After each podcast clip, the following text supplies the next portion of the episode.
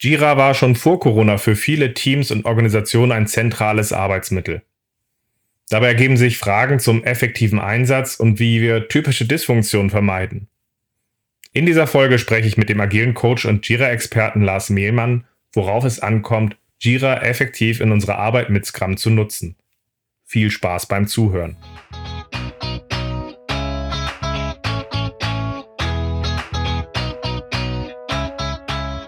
Scrum ist einfach zu verstehen. Die Krux liegt in der Anwendung für deine Zwecke in deinem Kontext.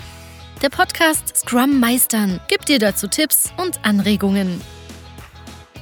Moin Moin, herzlich willkommen zu einer neuen Folge in meinem Podcast Scrum Meistern. Ich bin sehr froh, dass ich den Lars Mehlmann für die heutige Folge gewinnen konnte, weil wir wollen heute über das Thema Jira und Scrum reden. Lars, schön, dass du da bist. Ja, danke Ralf, hallo.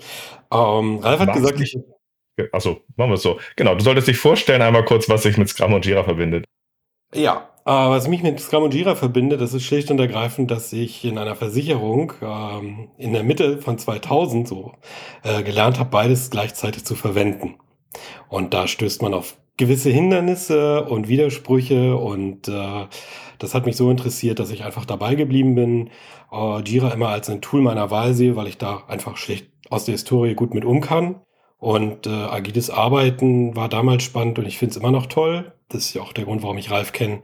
Um, und deswegen tue ich das. Und diese beiden Sachen wieder zusammenzubringen und Leuten dabei zu helfen, ist aus meiner Sicht gut anzuwenden oder erfolgreich anzuwenden.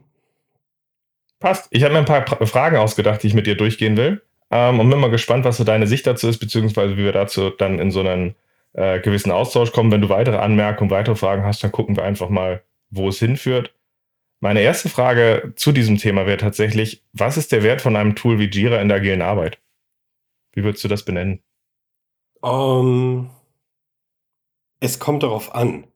Um, ähm, also ich sage mal so, wenn ich mit einem Team zusammen in einem Raum sitze, wir eng zusammenarbeiten, keine Schnittstellen irgendwohin haben und äh, wir einfach arbeiten, würde ich sagen, braucht man nicht Jira. Wenn ich jetzt das extreme Gegenbeispiel dazu nehme uh, und vielleicht in einer Bank oder einer Versicherung arbeite und man eine Revisionssicherheit haben muss, wenn man eine Nachvollziehbarkeit haben muss, wenn man mit verschiedenen Leuten aus verschiedenen Fachbereichen, auf verschieden, äh, ortlich getrennt zusammenarbeitet oder jetzt auch in Corona zum Beispiel.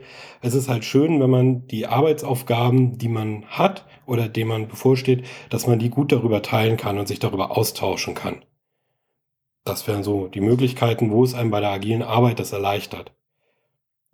Ähm, ja, das ist, das ist ein spannendes Thema, weil das ist ein, für mich ist Jira an vielen Stellen irgendwie so auf Fluch und Segen zugleich an der Stelle, weil es hat viele Möglichkeiten. Es ist als äh, Tool hochgradig konfigurierbar. Deswegen sage ich auch immer wieder diesen Spruch, dass ich sage, wenn die NRA, also die Waffenlobby der USA, sagt, äh, nicht äh, Waffen töten Menschen, Menschen töten Menschen, dann ist mein Spruch gerne zu sagen, nicht, äh, nicht Jira macht die, die Agilität in Firmen kaputt, das machen die Leute in der Konfiguration und der Arbeit schon selber.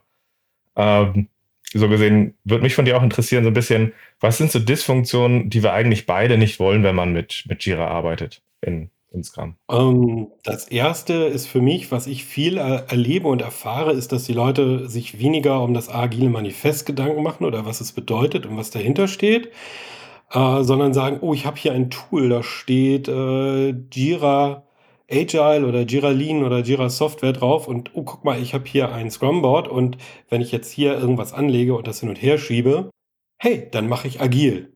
Also das ist für mich so erstmal der Irrglaube zu sagen, nur weil ich ein Tool habe, was erstmal per Definition im Marketing behauptet, es kann agil, äh, dass es mir dann sofort meine Arbeit und meine Denke und alles andere abnimmt. Ähm, und mir dann suggeriert, dass ich jetzt wirklich agil unterwegs bin, obwohl ich vielleicht gar nicht das agile Mindset habe. Also die, die Dysfunktion ist für mich, die Leute fangen von unten an, nicht von oben. Mhm. Ja, ich sehe da auch, äh, das, das, das teile ich, das ist für mich halt so ein bisschen der Punkt, äh, die Gefahr der Standardeinstellung, dass die Leute halt wirklich eigentlich wollen wir diese Trennung zwischen Denken und Handeln auflösen, dass die Handelnden denken und plötzlich sagen die Leute, ich höre auf zu denken, nehmen einfach folgeblind der Standardeinstellung und das ist dann halt natürlich weder passend zum Kontext, äh, noch entsteht daraus irgendeine Ownership. Das ist sicherlich eins der Probleme, ja. Ja, auf jeden Fall. Also wie gesagt, wenn man sich jetzt die Jira Cloud anschaut, da sieht man es ja besonders gut. Also jedes Projekt, was man sich in Jira Cloud äh, anmerkt, hat sofort ein sogenanntes Board. Und dieses Board oh, das habe ich schon mal in einem agilen Buch gesehen oder das hat mir Ralf mal gezeigt. Da haben wir an der Wand Band Bindfäden gezogen und haben das in Spalten eingeteilt. Mhm. Ähm, ja, genau so ist das. Dann kann ich das jetzt so benutzen. Und was aber viele dann nicht sehen, ist halt die Komplexität dahinter oder was das bedeutet. Und auch äh, Jira nimmt dann nicht die Arbeit ab, zu überlegen, wie man arbeiten möchte. Und die, mhm. äh, und die Komplexität von diesem Tool ist halt riesig. Also die Leute sehen nicht, dass hinter diesen Boards auch ein Workflow steht, ein Prozessmanagement, was man ja eigentlich eher auch aus großen Firmen kennt, ähm, wenn man so Tools wie ServiceNow oder Remedy oder sowas nimmt. Genau das kann Jira auch alles. Und das ist wahnsinnig kompliziert und das muss man erstmal alles im Griff haben und beherrschen und halt auch sehen, welche Felder und äh, welche Strukturen da zusammengehören und auch zum Beispiel zu sehen, was man in der agilen Welt zum Beispiel ja tut, man definiert Epics und äh, sagt darunter, gibt es dann Features oder gibt es User Stories, die implementiert werden sollen.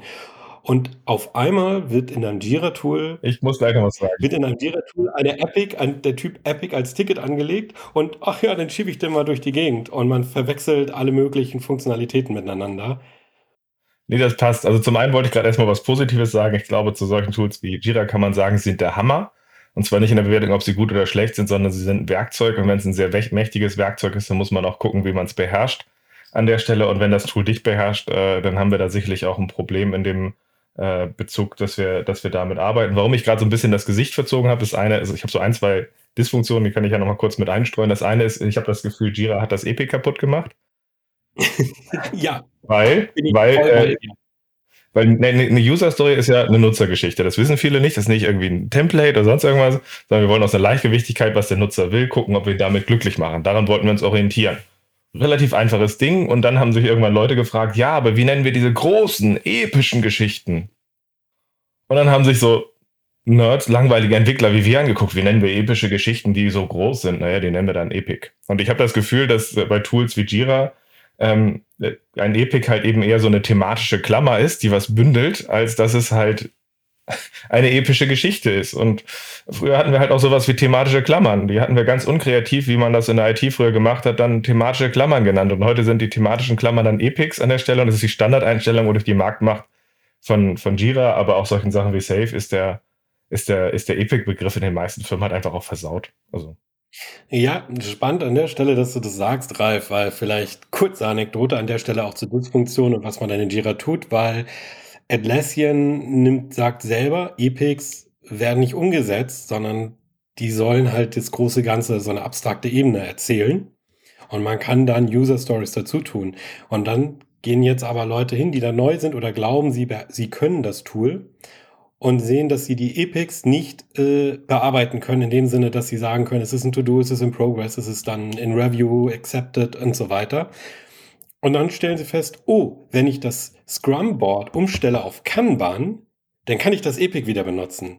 Und das heißt, da fängt es dann schon an, dass man in Jira plötzlich das Kanban-Board für einen Scrum-Prozess benutzt, weil man mhm. ja dieses eine Ticket nicht so verwenden wollte, wie man geglaubt hat, dass es richtig ist.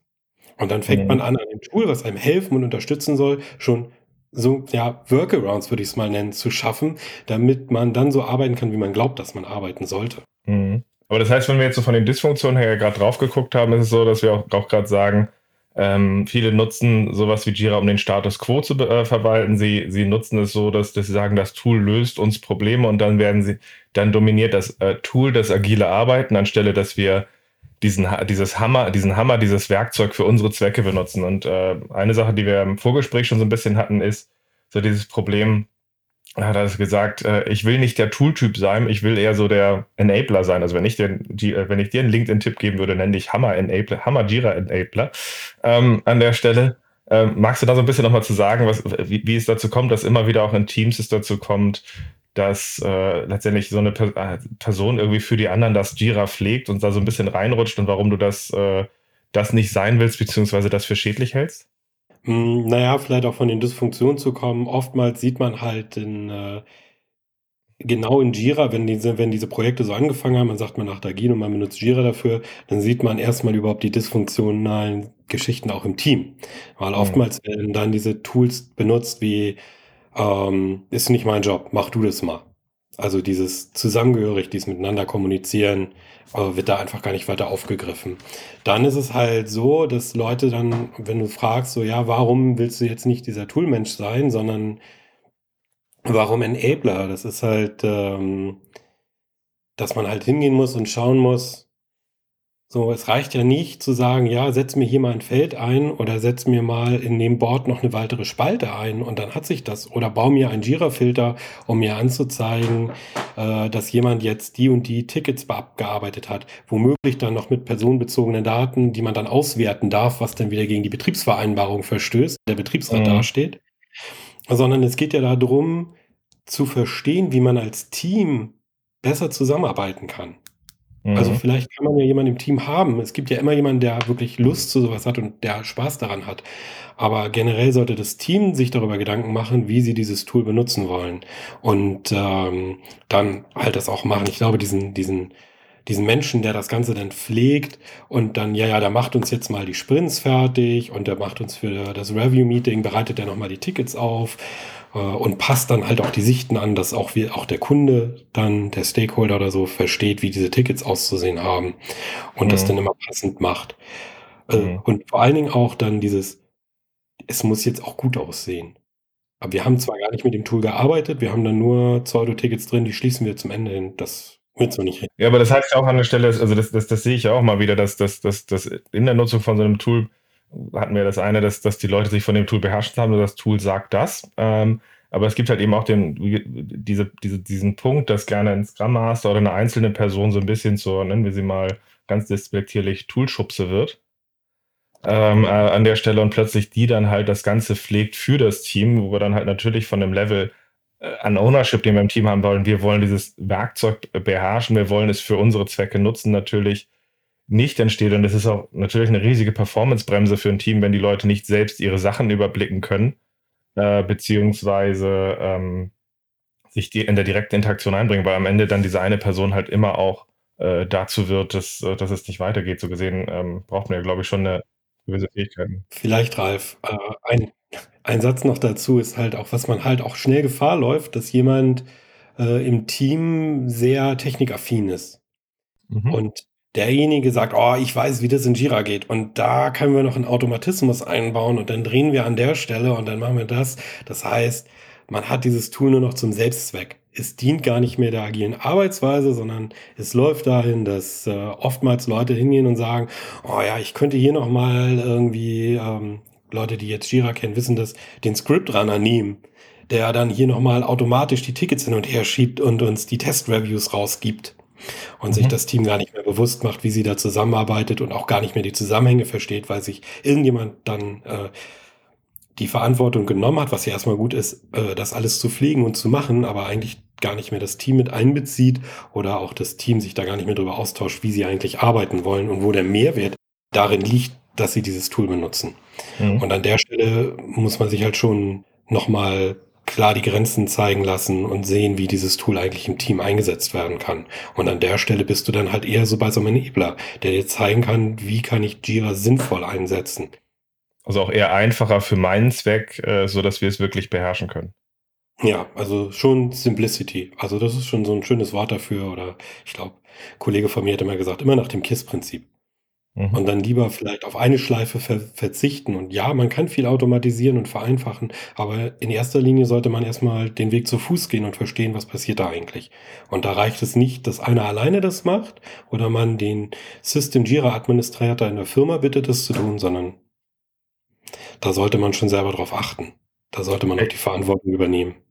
Wenn du das mal zusammenfassen würdest zu so einem durchschnittlichen Scrum-Team äh, an der Stelle, welche Fähigkeiten sollten denn direkt im Team vorherrschen, idealerweise bei jedem Teammitglied? Was ist das, was, wenn Sie Jira für sich beherrschen wollen, wenn Sie für sich das Tool own wollen, ähm, was für Fähigkeiten müsste denn so ein, äh, so ein Teammitglied und so ein Team haben? Jetzt ganz konkret in Jira. Tatsächlich sollte jedes Team auf jeden Fall sich darüber klar sein, dass äh, hinter jedem Board diese Visualisierung, dass da immer ein komplexer Workflow besteht. Und dass Atlassian einem erstmal alle Freiheiten gibt, es zu verdrehen, wie man möchte. Und äh, aber dass man sich darüber bewusst sein sollte, was man da eigentlich verdreht und was eigentlich dahinter steckt. Also Workflows müssen ganz klar erkennbar sein. Man muss es verstehen. Und man muss die Freiheit dann verstehen, die man hat, damit zu arbeiten, aber auch die Gefahren dabei. Und vor allen Dingen, äh, dass man sich im Vorfeld auch dann Gedanken darüber macht, wie man äh, dieses Tool einsetzt, relativ. Und man muss halt auch bereit sein, Dinge wegzuwerfen, tatsächlich. Also ich habe es oftmals erlebt, dass man äh, sich oder ich habe auch, ich habe selber darunter gelitten, ganz offen gesprochen, ähm, dass ich gedacht habe, das ist eine gute Idee, das so zu machen und habe festgestellt, ich war der Einzige, der das so verstanden hat. Mhm. Und ich habe dann alles mit Kollegen zusammen an einem Tag alles wirklich weggeworfen und wir haben es nochmal überarbeitet und dann wieder das Feedback eingeholt, also was ich ja nicht aus der agilen Arbeitsweise auch kenne. Ähm, da muss man aber auch bereit sein, weil oftmals ist es halt so, man fliegt Workarounds nochmal dran und das sollte man vermeiden und diese Fähigkeit, das zu erkennen, sollte jeder mitbringen. Und es sollte auch jeder verstehen, wie man mit Filterfunktionalitäten umgeht in Jira und äh, wie man sich eigene Reports bauen kann, um zu sehen, was tun wir hier eigentlich und vor allen Dingen die auch lesen und die Statistiken, die daraus fallen, auch bewerten zu können. Mhm. Also oftmals schauen Leute halt einfach nur auf dem Board. Ähm, ich sag mal, bei 100 Tickets ist das noch übersichtlich, aber bei äh, 5000 ist es das nicht mehr. Mhm. Und wenn man dann irgendwo einen Wert falsch gesetzt hat und man macht eine Suche, dann fehlen einem plötzlich 300 Tickets oder die Nachvollziehbarkeit ist deswegen nicht mehr gegeben. Und da sollte man in der Lage sein zu verstehen, warum. Es muss nicht jeder administrieren können, definitiv nicht. Da kann man sich jemanden ähm, für suchen, der das kann, aber man sollte zumindest verstehen, was man da tut und die Hintergründe und die Zusammenhänge verstehen in Jira und begreifen, mhm. dass da eine gewisse Komplexität steht.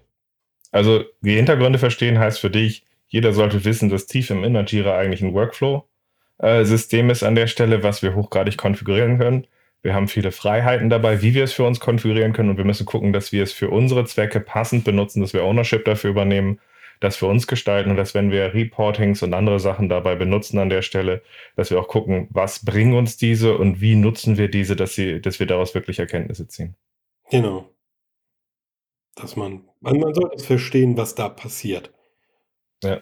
Also wenn ich ein Team hätte, was, oder wenn ich ein Team habe, hätte, habe an der Stelle, je nachdem, was, was, was so agiert, dann kann natürlich mal wieder auf einer agilen Coaching-Sicht halt drauf gucken und kann äh, Fragen stellen, zum Beispiel zum Sprint an der Stelle und kann halt einfach durch reflektierende Fragen reingehen, wie wir sie in der Folge zum Beispiel zum Taskboard haben, wo ich dann halt einfach sage, von jedem Team, Teammitglied erwarte ich, dass sie in der Lage zu wissen, was im Sprint ist, was nicht, woran die anderen arbeiten, wo ich dran, äh, was ich als nächstes tun sollte, wo wir blockiert sind und ob wir das Sprintziel noch schaffen können. Dann kann man sich fragen, wie konfiguriere ich mein Tool äh, in, in Sprintansichten, in Reports oder und so weiter, dass ich mich dazu im Team einbringen kann ich glaube, man muss auch aufpassen, dass man sich da nicht unbedingt äh, dann als Teammitglied abgrenzt, sondern wie ich mich dazu einbringen kann. Ich glaube, das ist einstellbar, aber häufig gibt es halt eben noch die Gefahr, dass die Leute das dann aus dem Blick verlieren. Und wenn diese gewisse Ownership da ist, kann man sie dann wiederum halt mit solchen Fragen orientieren und challengen. Und ich glaube, das ist dann sowohl bei der Arbeit im Sprint, als auch wenn man auf zum Beispiel so ein Product Backlog drauf guckt, zu sagen, nicht, das macht der PO, bis es da ist, sondern wie schaffen wir es, dass wir eine Übersicht haben? Wie können wir die dann ins Sprint Review zum Beispiel ziehen? Dass wir relativ zügig und fokussiert einordnen können, wo wir stehen und, und, und wir diese, diese Leichtigkeit des Gesprächs mit drin haben. Ich glaube, das, äh, wenn wir das mehr sehen würden, das wäre sensationell. Genau. Also man kann das alles sehen, könnte ich dir jetzt natürlich sagen, Ralf. Ähm, nur, aber genau das ist die Fertigkeit, die das Team dann auch mitbringen muss, zu sagen, das und das wollen wir sehen, das ist das unsere Erwartungshaltung, wir wissen, dieses Tool kann das und jetzt muss man es halt dann umsetzen und da gibt es verschiedene Wege und dann ist es halt auch so, wenn ich dann so ein Backlog sehen möchte oder für die Plan, also den, den nächsten Sprint, der geplant werden soll, der in Vorbereitung ist, wo es vielleicht auch schon so ein Review davor gab, ähm, dass man, dass man das halt auch einfordert und dass das Team versteht, äh, wo sie diese Sachen finden und dass sie auch eine gemeinsame Sicht teilen. Weil was man bei Jira natürlich äh, auch vermeiden sollte, sind diese Einzelkämpfer. Die einen können damit besser um und die anderen schlechter. Und die, die besser damit umgehen, die holen sich da plötzlich Informationen raus, die andere nicht sehen. Also man sollte schon auch eine gemeinsame Sicht auf äh, die Sachen haben. Insbesondere wenn dann wirklich Probleme auftreten, dass alle dieselbe, dasselbe Verständnis von dem Problem haben, die da in Jira abgebildet werden. Ja. Meine Erfahrung ist halt, dass auch Jira einem oftmals helfen kann, zu aufzuzeigen, wo Probleme sind, dadurch, dass Jira ja auch für Transparenz sorgen kann, wenn man es richtig einsetzt. Genau. Man kann Dinge verstecken, aber auch transparent machen. Ja, ich glaube, das ist die Balance, deswegen mag ich diesen, äh, habe ich ja irgendwann, irgendwann habe ich die, in irgendeiner Doku diesen, diesen NRA-Spruch halt wieder gehört mit den Waffen. Und habe dann gesagt, das ist wie Jira für mich. Weil grundsätzlich ist es ein mächtiges Werkzeug, es ist eine Waffe äh, an der Stelle, aber müssen halt gucken, du kannst eine gemeinsame Sicht halt schaffen. Du hast aber halt auf der anderen Seite ja auch viele Features drin wie Filter und Suche, dass, äh, die dir dabei helfen können, dass jeder sich abgrenzt und sagt, meins finde ich wieder in einem immer größer werdenden Müllhaufen zum Beispiel. Und das kann dir halt dabei sehr stark helfen, diesen Status quo, dieses äh, diese, diese Dysfunktion halt zu verwalten und zu sagen, hey, wir können jetzt sogar 1000 Tickets haben und ich finde meine wieder und ich kann sie dir vorhalten, dass du sie vergessen hast. Ähm, das ist natürlich ein Punkt, wo wir nicht hinwollen, aber du kannst das andere ja einstellen. Du kannst natürlich auch einstellen, dass da Dinge einfach äh, hinten runter plötzlich gefallen sind. Also oftmals äh, auch, dass man zum Beispiel Fehler vielleicht hervorheben muss, die jetzt schon in, in dem ersten Release gefunden worden sind von der Software, äh, worum man sich vielleicht nochmal kümmern muss. Mhm dass man halt da auch nochmal nachziehen kann und schauen kann, ist da alles drin. Mhm. Also für sowas wäre für Reflexionen, äh, ob wir im Sprint gut aufgestellt sind, wenn diese Ownership da ist, die du gesagt hast, das klappt für mich ganz gut. Auch fürs Product Backlog. Eine Sache, wo ich immer wieder drunter leide, ist, dass irgendwie so Kämpfe im äh, so Rechtfertigungs- und, äh, ähm, und, und Absicherungssachen äh, in, den, in den Kommentarfunktionen stattfinden, wo man sagt, ich habe vor einem halben Jahr doch klar definiert, das ist so, oder du hast gesagt, das ist so. Wie schaffe ich das, dass ich da, sowas in Jira so ein bisschen in den Griff kriege? Hast du dazu eine Idee? Äh, ja, tatsächlich ist das immer so, so ein, äh, für mich diese Transparenz, die ich dann an Jira mag, weil äh, dieses Tool verleitet dich dazu, genau so zu arbeiten. Auch gerade wenn du äh, Land unter bist mit Arbeit und dann sagst, okay, nee, das Ticket, kommt, das kann jetzt jemand anders machen. Und ich habe dir da schon tausendmal erklärt, wie das geht. Um, und mit diesen Tool-Tickets, wenn man sich das anschaut, dann sieht man natürlich auch ein bisschen diese Dysfunktion oder diese Problemstellung im Team. Mhm. Der Trick ist jetzt gar nicht, ich würde es gar nicht vermeiden wollen oder verstecken wollen, sondern ich würde aber darauf achten, dass es sichtbar ist für alle und dass alle das auch als eine Herausforderung sehen. Also zum Beispiel können solche Sachen auch gut aufzeigen, dass das Team eigentlich zu klein aufgestellt ist. Man kann ja auch dann sagen, okay, äh, wir haben da, wir kommen mit dieser Arbeit nicht nach und dieses Ticket mag keiner machen. Wir brauchen da mal eine Lösung für. Mhm. Und äh, dass man vielleicht etwas ignoriert, weil das Problem gar nicht verstanden wurde. Also es ist aber wichtig, das ist genau wie du sagst, Ralf, das passiert und äh, ich denke für meinen Teil, das ist nichts Schlechtes, weil es in der Natur der Sache, dass sowas passiert. Aber man muss halt richtig damit umgehen können. Man kann sich Regeln im Team setzen, man kann sich sagen, äh, nur weil eine Funktionalität uns die Möglichkeit bietet, dass wir neun Monate zurückgehen können an der Stelle und sagen können, du hast dann da gesagt, heißt ja nicht, dass wir zwingend das Tool so benutzen sollten an der Stelle, sondern wie nutzen wir diese Fähigkeiten und die Freiheiten von dem Tool bewusst. Genau. Ähm, ja, das mit diesen neun Monaten zurückgehen, das ist für mich so immer der Worst Case. Ich weiß, äh, ich habe es selber schon getan tatsächlich. Äh, Asche auf mein Haupt. Ähm, aber es ist halt nicht das, was ich gerne machen möchte, sondern ich möchte einfach nur zeigen, oh, guck mal hier, jetzt wird transparent, dass wir hier ein Problem haben. Und ähm, wir, können, wir können uns darüber austauschen oder jemand kann draufschauen und vielleicht seine Hilfe auch anbieten, ganz bewusst.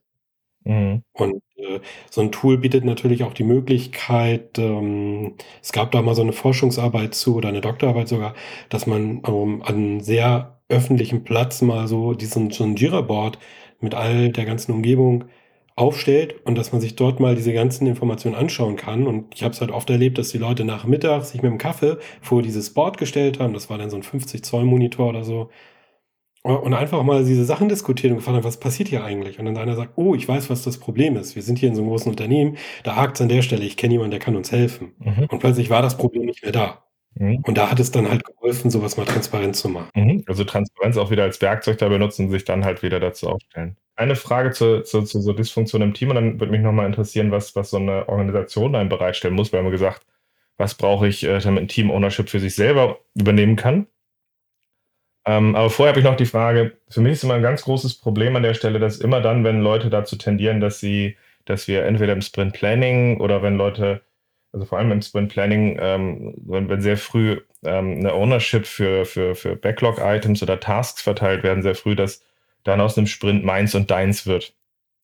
Und dann treffen sich die Leute und erzählen sich jeder von ihrem Sprint und die anderen interessiert der Sprint der anderen nicht äh, an der Stelle und plötzlich habe ich relativ wenig Team. Gibt es irgendwie, also kennst du dieses Problem und wie kriegen wir es hin in Jira, dass wir vielleicht auch eher auch da zu Teamsichten kommen? Ist das inzwischen mehr möglich? Ähm, also ich glaube von Jira aus selber nicht. Das Problem kenne ich auch.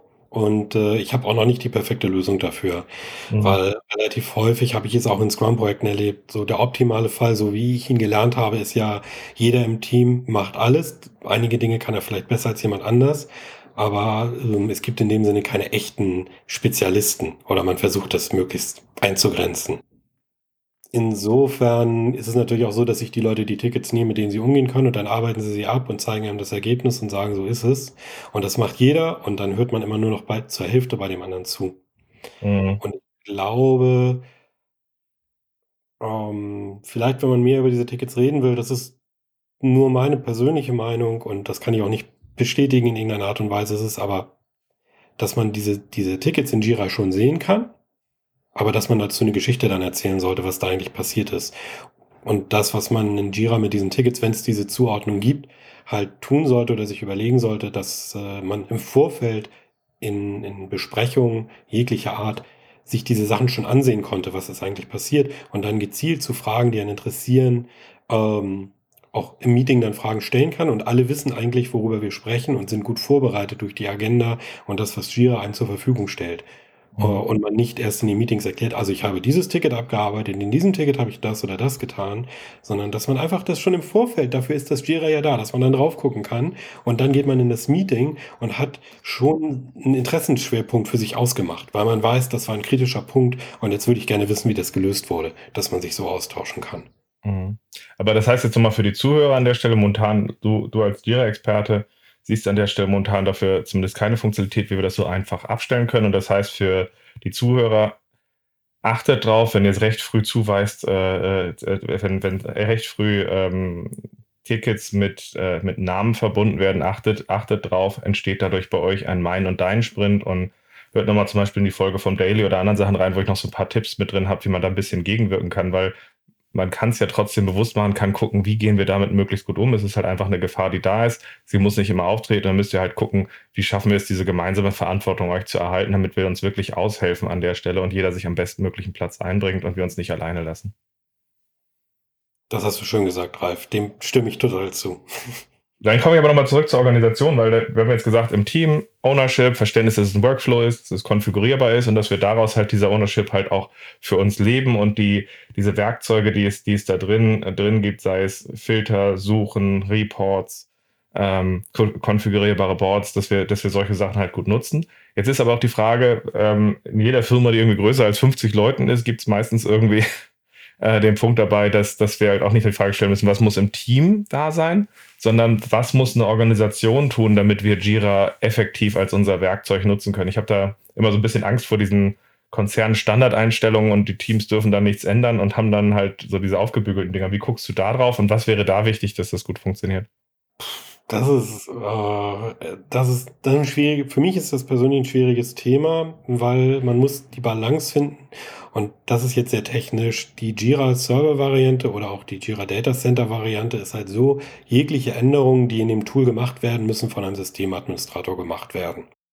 Die sind meistens zentral irgendwo in der IT-Infrastruktur hinterlegt, oftmals. Oder auch eine eigene Abteilung. Und die muss man dann über meistens über ein Service-Ticket anpingen. Wir möchten gerne dieses, dieses Ticket haben. Jetzt ist es halt so, dass dadurch äh, sehr oft eine Schieflage in dem Tool selbst entsteht, dass man für den Begriff Bug sechs bis acht äh, verschiedene Begrifflichkeiten hat, weil jedes Team hat es anders definiert und äh, stellt seine Service Request an diese Infrastruktur und ändert sie um. Ähm, diese Gefahr, Jira äh, hat Atlassian erkannt und in der Cloud-Variante, die jetzt immer mehr zum Tragen kommt, ist es so, dass Projektleiter viel mehr Freiheiten haben, das Tool selbst zu gestalten, bis zu einem gewissen Grad. Und ich glaube, an der Stelle liegt auch so ein bisschen die Zukunft, weil man dadurch das Team enablen kann, selbst Projekte zu konfigurieren. Und ich glaube auch, wenn man von agilen Softwareprojekten redet oder von Projekten an sich, dann ist das, glaube ich, auch der richtige Weg, wo sich, wo auch genug Freiheit besteht, für ein Projekt, für ein Projekt oder den Projektleiter die Sachen so zu konfigurieren, dass man damit gut arbeiten kann. Mhm. Alles, was darüber hinausgeht, ist meistens hat dann auch immer so ein bisschen einen Einfluss auch auf die gesamte Firma. Und da sollte man definitiv immer nochmal mit einem Experten zusammen drauf schauen und auch nochmal diskutieren. Darüber brauchen wir dieses Feld wirklich, brauchen wir diese Umstellung in den Workflows und brauchen wir diese Automatisierung oder brauchen wir noch diese App zum Beispiel. Also es gibt viele Firmen, die ich erlebe, da sind 30 Apps, die zu, zugekauft worden sind, keine Seltenheit, weil eine einzige Person mit einem technischen Hintergrund in einem Projekt glaubte, das wäre gut. Und man hat dann eine Zehntausender Lizenz davon. Also das sind dann so Sachen, ähm, das ja. sollte man auf jeden Fall nochmal hinterfragen. Wobei in einer Operation, ein Verfahren, was ich gut finde bei Unternehmen ist, dass es wirklich dann diese zentrale Stelle gibt und dass diese Leute für Fragen und für Besprechungen oder äh, einen Austausch immer offen sind und auch zur Verfügung stehen, dass man sich mit denen einfach mal eine halbe Stunde zusammensetzen kann und sagen kann, wir haben das und das vor. Was haltet ihr davon einfach aus der Toolsicht? Um das mit denen dann nochmal zu diskutieren und äh, auch nochmal versuchen, das Ganze zu challengen und zu sehen, bringt uns das einen Mehrwert, ist das gut? Und dann auch zu überlegen, hilft uns das im Team in großen Organisationen? Weil große Organisationen, eine Änderung in, dem, in einem Jira-Tool ist immer, hat immer Einfluss auf alles irgendwie. Auch wenn man das gar nicht. Dafür hat sie auch anfangs nie gedacht. Also da muss man auch ganz ehrlich gesagt sagen, äh, wir hatten vorhin den Spruch jetzt zusammen in einem Vorgespräch gehabt von Alan Kay, du solltest deine Hundehütte nicht zur Kathedrale skalieren an der Stelle. Jira ist als Issue-Tracker für einzelne Organis kleinere Organisationen und Teams gestartet mit einer Workflow-Sicht und an vielen Stellen findet sich das wieder. Deswegen gehen sie jetzt ja neue Wege mit der Cloud und anderen Sachen, wo sie auch versuchen, ein paar Sachen halt äh, äh, loswerden wollen an der Stelle und auch sich jetzt halt einfach darauf aufstellen, weil aus dieser Basis und diesem Hintergrund fällt ihnen halt einiges halt auch unglaublich schwer. Also es fällt ihnen halt auch unglaublich schwer, wie schaffen wir es, eine Konzern-Governance zu unterstützen, weil das hatten sie anfangs nicht im Blick und sind da so ein bisschen reingestolpert und das ist verdammt schwer, weil ich habe ja früher mal ein Tool, das hieß Agile mitentwickelt, was äh, wir bei meinem alten Arbeitgeber entwickelt hatten als Scrum-Tool konsequent und hatten das, die erste Version war auf uh, Track aufgebaut und hatten da genau diese Probleme mit den Limitationen aus so einem, so einem Issue-Tracker halt damit drin gehabt und hatten dann eine, eine neue Version gemacht an der Stelle, die war dann sehr schlank äh, und fokussiert auf das agile Arbeiten ähm, bezogen, äh, hatten wir optimiert auf die Usability und wir, wir haben das komplett, komplett neu gebaut, ohne einen Issue-Tracker unten drunter zu haben, weil der halt viele Denkmuster und Sachen halt ein zwar mitgibt, aber halt auch viele Sachen vorgibt. Und da rauszukommen, äh, das verstehe ich, dass, dass Jira da jetzt momentan halt auch dran arbeitet. Also das, das passt. Das ist halt ein verdammtes Brett. Ja. Vielleicht noch ein Tipp zur großen Organisation, Ralf. Du hast mich gerade nochmal drauf gebracht, ist, man sollte es durchgängig benutzen. Das heißt, nicht zu seinem Projektteam sagen, ihr müsst jetzt das mit Jira machen. Und dann fordert der Abteilungsleiter, jetzt macht mir daraus mal eine PowerPoint-Präsentation. Was, mhm. dann was dann oftmals passiert ist, dann wird das Ganze nach Excel exportiert und aus Excel wird dann eine PowerPoint-Präsentation dynamisch mit Grafiken gefüttert. Also man kann sich das normalerweise schenken, weil Jira diese Reports halt mitbringt oder man sie tatsächlich dann über sogenannte Apps erweitern kann. Um, aber man sollte immer darauf sorgen, dass auch Abteilungsleiter und auch Bereichsleiter und das höhere Management immer den Bezug im Jira sucht. Also immer sagt, was ist das Jira, wenn wir ein Problem haben, was ist die Nummer von dem Jira-Ticket dazu. Hm. Und darüber kann man dann auch Transparenz schaffen, weil man dann gerade in großen Unternehmen auch äh, sogenannte Dashboards aufbauen kann, indem man eine Management-Sicht gut abbilden kann. Mhm. Und zusätzlich könnte man, um wenn man da Berichte benötigt, das auch Ganze mit Confluence -Conf, äh, kombinieren, um dort komplexe Sachverhalte darzustellen und abzulegen. Und es gibt halt auch die Möglichkeit, automatisiert daraus äh, Release-Informationen abzuleiten, mhm. um dann tatsächlich ganze Release-Notes damit zu bauen, ohne dass man was tun muss, was dann natürlich aus der Sicht von Digitalisierung und äh, technischer Unterstützung natürlich sehr schön ist. Also es ist dann nicht nur, es ist dann nicht nur, nicht, nicht nur einfacher, den Weg zu gehen, sondern es ist auch äh, immer aktuell und wahrscheinlich dann halt auch ein bisschen dynamischer als das, was ich halt in der PowerPoint machen kann. Genau, es ist halt immer Echtzeit. Man hat die, die genauen Zahlen zu jedem Zeitpunkt immer zur Verfügung.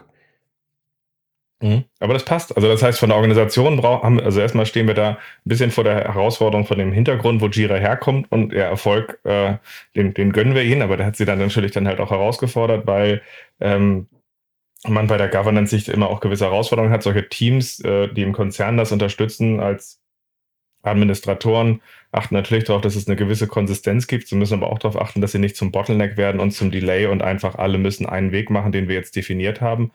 Ähm, und das heißt dann, wenn diese Teams vor allem beratend, befähigend da sind und wenn diese Sachen sich weiterentwickeln, dass Teams eine gewisse Ownership und Autonomie haben, dann fasst sich das immer besser auch in die Organisation ein und das ist in Teilen von Jira jetzt schon möglich. Habe ich das richtig verstanden? Ja, würde ich sagen. Also auf jeden Fall deutlich besser in der Cloud tatsächlich. Ähm, wie gesagt, bei den Data, also der Server-Support läuft ja jetzt aus. Da gab es ja im November diese Bombe, die da geplatzt ist, wo es hieß in Deutschland, das geht alles gar nicht. Ähm, drei Monate später würde ich sagen, geht es dann doch besser und immer besser. Ähm, auch Atlassian tut da viel. Ähm, und in der Cloud hat man dann, wie gesagt, ähm, für die eine ist es ein Segen, für die andere ist es ein Flug. Also sie beschränken halt darauf, was, was man technisch alles machen kann, um das Tool äh, zu verstellen im Unterbau, wie du das auch vorhin sagtest, wo man dann auch mehr Komplexität reinholt. Um, gleichzeitig kann man aber auch an der Oberfläche, hat man mehr Freiheiten, das Tool zu bedienen. Cool. Das heißt, wir haben eine gewisse Sicht geschaffen, wie man, wie eine Organisation drauf gucken sollte an der Stelle oder auch wo die Gefahren aus der Organisation sind dabei. Ähm, wir haben darauf geguckt, äh, was eigentlich äh, ein Team an Fähigkeiten braucht, damit sie wirklich auch Ownership haben und, äh, und äh, Jira als Werkzeug benutzen können. Wir sind ein bisschen auch gekommen von diesen Dysfunktionen, die es da gibt und die Chancen, die es da gibt. Das ist auf jeden Fall erstmal eine schöne Zusammenfassung. Ich hoffe, wir haben auch möglichst viel von meinem Jira-Bashing rausgehalten an der Stelle, weil ich glaube, es liegt nicht am Tool. Also ich glaube ganz fest daran, es liegt nicht am Tool, aber man findet halt viele Dysfunktionen, muss halt dabei trennen, weil es kann halt vieles und man kann es halt sinnvoll benutzen. Also ich, jeder, der sich mit Messer geschnitten hat, wird ja nicht gesagt haben, ich bin mit diesen Messern jetzt durch an der Stelle, äh, wenn ich irgendwie irgendwie einen Schnitzel schneide an der Stelle, das, das funktioniert nicht mehr. Ich würde mir das bei Tools wie Jira halt auch wünschen. Äh, danke für all deine Eindrücke und Perspektiven, die du reingebracht hast. Ich hätte gern von dir nochmal einen abschließenden Appell, einen abschließenden Tipp für die Hörer. Was würdest du dir nochmal mitgeben, wenn sie Jira benutzen oder überlegen würden, Jira zu benutzen? Was ist so eine Sache, die du nochmal mitgeben würdest? Macht es nicht alleine, wenn ihr das erste Mal Jira-Tools benutzt. Äh, holt euch irgendjemanden dazu, sei es in der Firma, sei es im Unternehmen, der das halt auch nochmal realistisch irgendwie euch Hilfestellung geben kann äh, und euch erklärt, wie es funktioniert. Ähm, ich weiß, ich, ich sehe es ein bisschen, was Ralf sagt über Coaches, die euch dabei helfen, Scrum einzuführen und euch auf dem Weg begleiten. Ich denke, Atlassian-Tools, sei es Jira, sei es Confluence, sind zu komplex und zu groß geworden, als dass man das alleine so nebenbei handhaben kann. Und äh, schaut zu, dass ihr euch da am Anfang ein bisschen Beratung holt äh, und euch mal überlegt, wie es geht. Natürlich kann man sich auch auf den Atlassian-Seiten da viel zu holen. Die University ist da ein guter Anlaufpunkt. Um, ähm, aber ich würde mir da tatsächlich jemanden holen, zumindest um sich mal auszutauschen und zu schauen, uh, was erzählt er mir dazu? Wie geht es? Also, guckt, wie ihr Jira bewusst nutzt und dass ihr Ownership behaltet. Danke, Lars, und ich hoffe, wir hören uns bald wieder. Danke. Es hat Spaß gemacht.